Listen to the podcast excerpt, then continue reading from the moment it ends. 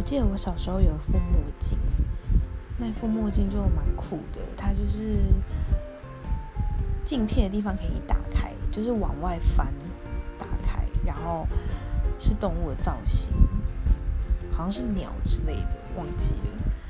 然后我很喜欢那副墨镜，我就觉得很炫这样。然后我记得小时候去澎湖玩，就戴那副墨镜去拍照。某一天它就不见了，我找遍所有的房间都不见了。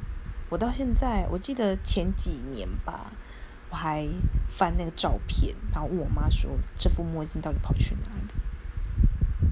我不知道是不是我爸妈丢了啦，反正他们就不见了，但应该是我妈丢的。